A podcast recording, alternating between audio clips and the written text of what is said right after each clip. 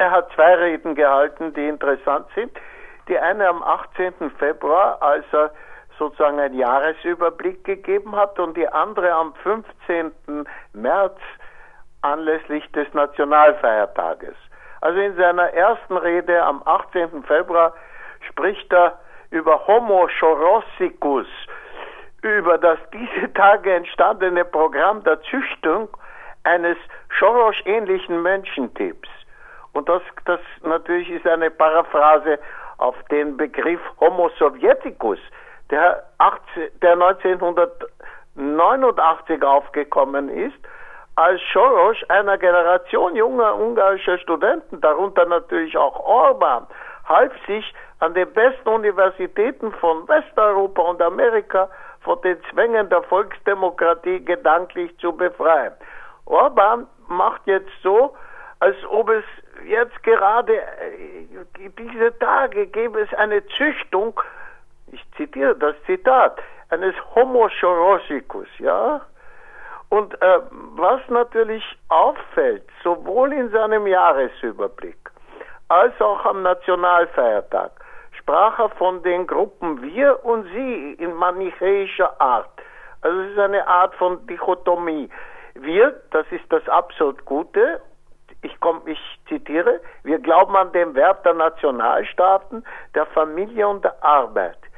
Wir kommen aus der christlichen Kultur. Unsere Gruppe wird charakterisiert durch, Zitat, Ausdauer, Treue, Kameradschaft und Dienst. Zitat, wir lieben Ungarn leidenschaftlich. Das unterscheidet uns von anderen Parteien. Wir hassen nie. Unsere Gruppe besteht aus geraden, ehrlichen, nationalen, mild und gut gelaunten Menschen. Wir sind diejenigen, die mehr der Welt gegeben haben, als wir von ihr bekommen haben. Soweit also die Guten, das absolut Gute. Das andere, die anderen sind natürlich absolut schlecht. Die Gegner sind ganz anders als wir. Von ihnen strömt Hass. Sie stehen nicht für das Land. Sie sind knechtisch, heuchlerisch. Sie sind nicht national, sondern, ich zitiere wiederum, globalistische Weltbürger. Die wollen eine Welt mit, Zitat, neuartigen Familien und ohne Nationen. Weiters sind die Unheilstifter, internationale Spekulanten, hinterhältig, verschlagen, das alles wortwörtliche Zitate. Sie glauben nicht an Arbeit, sondern spekulieren mit Geld.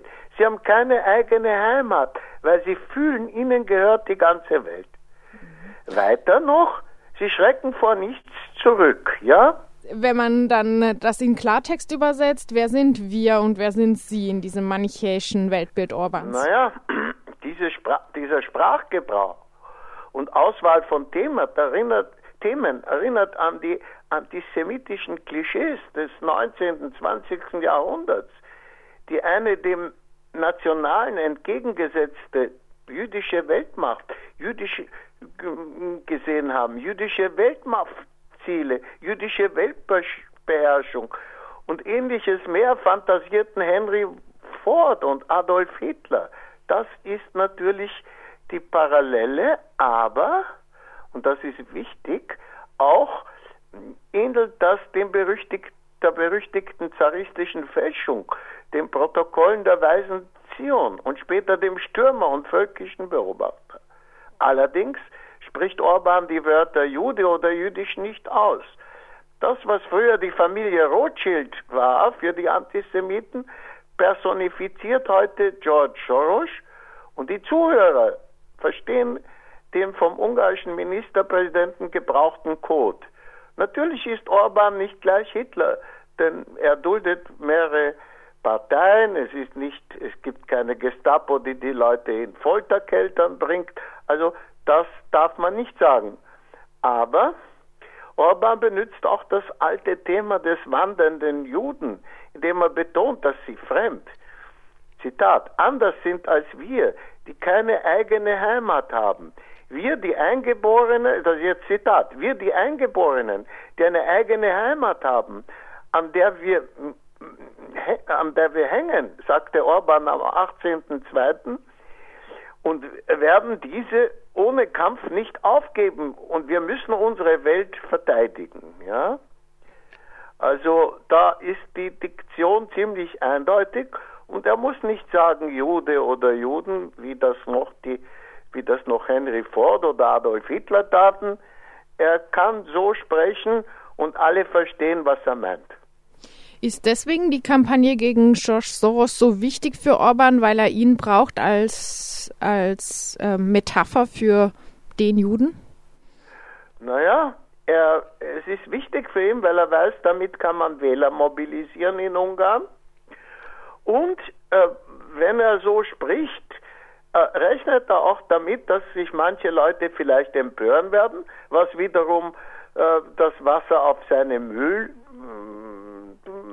strömen lässt. Äh, aber es war keine große Empörung. Und er möchte auch die Aufmerksamkeit ablenken von dem von allen den ökonomischen Verwerfungen, die es und sozialen Verwerfungen, die es in Ungarn gibt und und da gibt es natürlich Skandale. Alle jeden Tag, jeder Tag bringt in Ungarn ein Skandal, der wird ans Licht gebracht von oppositionellen Medien, die natürlich nicht von allen konsumiert werden, sondern nur von einer Minderheit. Aber da gibt es vieles. Zum Beispiel die, den Skandal, der schon vor ein paar Tagen aufgekommen ist, von Aufenthaltsgenehmigungen für Nicht-EU-Staatsbürger aus China, Russland, Ukraine, Syrien zum Beispiel. Äh, 20.000 Begünstigte, die mussten circa 300.000 Dollar dem Staat leihen Private Firmen haben das Geschäft abgeschlossen und groß profitiert. Die Regierung hat vielleicht Geld verloren, die Privaten nicht. Die Sicherheitsüberprüfungen waren schlampig, denn auf, der, auf dieser Liste sind zum Beispiel Salma Baska, ein Syrer, der ein internationaler Geldwäscher, oder Atia Kuri, der auf, den, auf der USA-Sanktionsliste ist, weil er illegal Erdöl des Islamischen Staates verkaufte und große Summen von Libanon und Syrien nach Russland brachte. Nur noch mal als Nachfrage, um das richtig zu verstehen. Also Ungarn verteilt äh, Staatsanleihen und ähm, äh, im Gegenzug dazu erhalten die ähm, Gläubiger dann ähm, genau, Aufenthaltsgenehmigung. Genau. Ähm, und aber nicht der Staat verdient dran, hast du gerade gesagt, sondern private, private Firmen. Private Firmen und das sind natürlich Leute aus dem Fidesz-Dunstkreis. Und ähm, wie geht das zusammen? Ähm, Fidesz macht eine Kampagne schon seit Jahren jetzt gegen Flüchtlinge, gegen Migrantinnen, ja, ja. aber verteilt unbesehen auf Ja, das geht gut zusammen, weil die meisten Leute wissen ja nichts davon. Also die staatlichen Medien berichten natürlich nicht und die meisten Organe äh, konsumieren die staatlichen Medien am Land überhaupt. Da ist wenig Zugang zu oppositionellen Medien. Äh, wer hat schon von den alten und armen Leuten Internet, ja? Also das muss man so sehen. Aber das ist natürlich nicht alles. Äh, dann sind, wurden 19 Personen im Federal Court von DC, also das ist Washington, beschuldigt, teilgenommen zu haben an verschiedenen internationalen Betrug- und Geldwäscheoperationen, die zum Verlust von 13 Millionen Dollar geführt ha hatten und das zum Schaden von ungefähr 170 äh, USA-Bürger. Unter den 19 wurden sechs als ungarische Staatsbürger identifiziert. Die ungarischen Behörden kooperierten da, haben die auch verhaftet, aber nicht der Justizminister. Und der Anführer dieser Gruppe, ein gewisser Andras Veit, floh in die USA.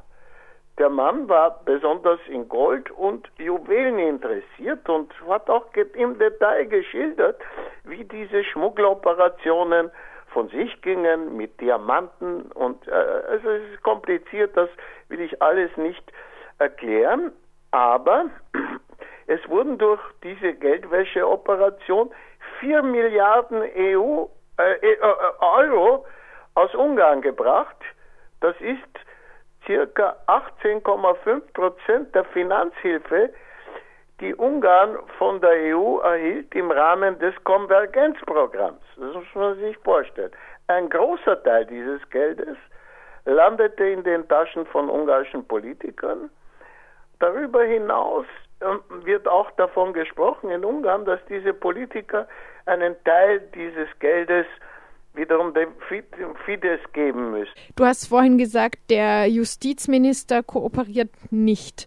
In welcher Form hat sich das ausgedrückt? Also was hat naja, er nicht gemacht? Gegen, er, war gegen, er war gegen die Auslieferung.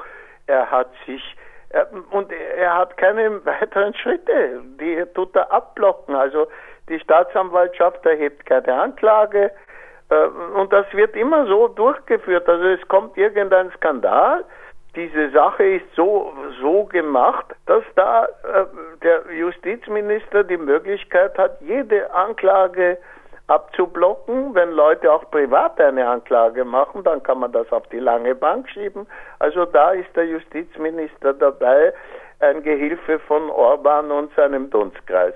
Und der letzte Skandal, das ist gestern wiederum hochgekommen. Der Schwiegersohn von Orban, ein gewisser Istvan Tiborz, hat plötzlich, ohne davon etwas zu verstehen, hat eine Firma gegründet zur Blutplasma und Blutverkauf. Ähm, und die Regierung hat sofort zu seinen Gunsten interveniert und hat die Entschädigung für, den Blut, für die Blutspenden, die für, für Blutspenden bezahlt wird, drastisch heruntergesetzt. Das Resultat ist Mangel an Blut und Blutplasma in Ungarn. Also ungefähr äh, jetzt bekommen die Ungarn 3500 Forint äh, und die Verkäufer können 10.000 bis 20.000 Forint die, die, dieses Blut verkaufen. Und ähm, jetzt bekommen sie also so ungefähr 10 Euro. In Österreich bekommen sie mehr als 20 Euro für, den, für das Gleiche. Und ähm, was natürlich da, so funktioniert auch der Mafiastaat. Also ein Mafia-Mitglied, zum Beispiel der Schwiegersohn von Orban, muss nichts vom Fach verstehen, vom Blut, Plasma und so weiter. Solange die Regierung zu seinen Gunsten eingreift, hat er einen schnellen und, und einen, einen großen Profit. Äh, und äh, dass, dass Menschen deswegen sterben, das ist nicht ihre Verantwortung. Da stehlen sie sich davon. Also äh, es ist alles irgendwie ein, ein, ein, ein, ein Skandal in Ungarn, aber der den meisten Ungarn nicht, die, die, die erlangen keine Kenntnis davon. Hm. Davon wird also abgelenkt mit Hasskampagnen jetzt kurz vor den Wahlen, die ja am 8. April stattfinden. Kannst du vielleicht noch kurz was zu der Stimmung sagen? Was für was für Plakate sieht man gerade auf der Straße? Naja, was wird ist, für Stimmung? Das, was immer wiederholt wird, wir schützen euch vom, von der Flut der Migranten und dann äh, natürlich auch gibt es auch den Jubel in den regierungsnahen Medien, wenn irgendwo im Westen ein Terroranschlag äh, ist, Messerstecherei in Deutschland oder in Österreich, wie es gegeben hat, oder jetzt zum Beispiel die Ermordung einer Jüdin in Paris, dann jubeln sie auf und sie stellen das so, äh, äh, sie stellen das so dar, das sei eigentlich ein Ergebnis der Politik äh, der, der, derjenigen, die in Frankreich die Regierung stellen, während in Ungarn, Ungarn, die Ungarn werden davor geschützt. Da gibt es nicht so etwas. Und das ist natürlich eine sehr vereinfachende und aber durchaus propagandistisch wirkende Feststellung, ja. Also tatsächlich gibt es in Ungarn äh, keine solche Gewalt wie in, äh, wie in Deutschland. Also es gibt keinen islamistischen Terror bis jetzt.